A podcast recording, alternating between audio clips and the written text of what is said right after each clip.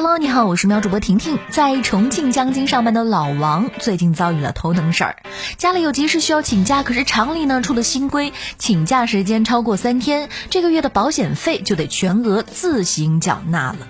这假到底还请不请呢？老王爆料说，他所在的公司呢，今年一月二十一号突然张贴出了通知，明文要求一个月内请假超过三天及以上，该月的保险费要全额自理；全年请假超过二十四天，以自动离职处理。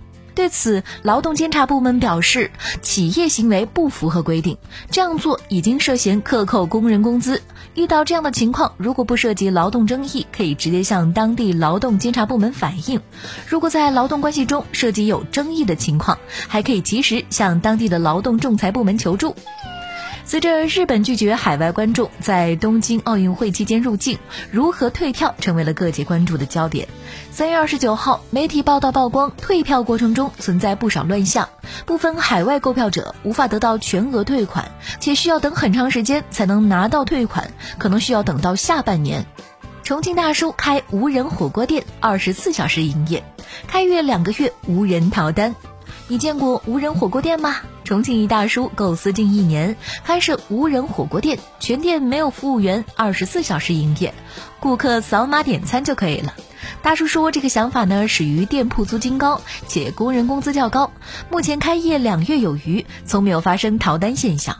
婷婷比较好奇的是，收桌子也是自动的吗？梨醋，梨子的那个梨，你敢喝吗？河南酿酒师用三斤酥梨酿一斤醋，一口下肚，历经甜辣酸。在河南宁陵，当下万亩梨花绽放。曾是酿酒师的刘怡芳给酥梨开发了一项新功能，制作成梨醋。他介绍说，三斤梨出一斤醋，发酵过程中要经历甜辣酸的口味变化。喝一口下肚，没有想象中的甜味，反倒是酸味十足，嗓子辣辣的。听听感觉，喝这个梨醋应该可以减肥吧？实力宠妻，小伙为老婆开店做秘制蟹黄，满足他口味上的一个心愿。少爷潘在佛山开了一家专注江浙菜系的餐馆。开店的初衷是因为老婆是浙江人，时常怀念家乡的味道。餐馆做的菜呢，也会根据广东人的口味调整，如蟹黄豆腐降低了香醋的用量。小草篓蟹黄炒饭则用蟹黄和鸡蛋充分包裹米饭，使炒出来的米饭粒粒金黄。用小草篓装起来，形式更加新颖。婷婷想吃螃蟹了，又想吃卤虾了，安不安排呢？那好了，今天喵新闻就是这样，我们明天见，拜拜。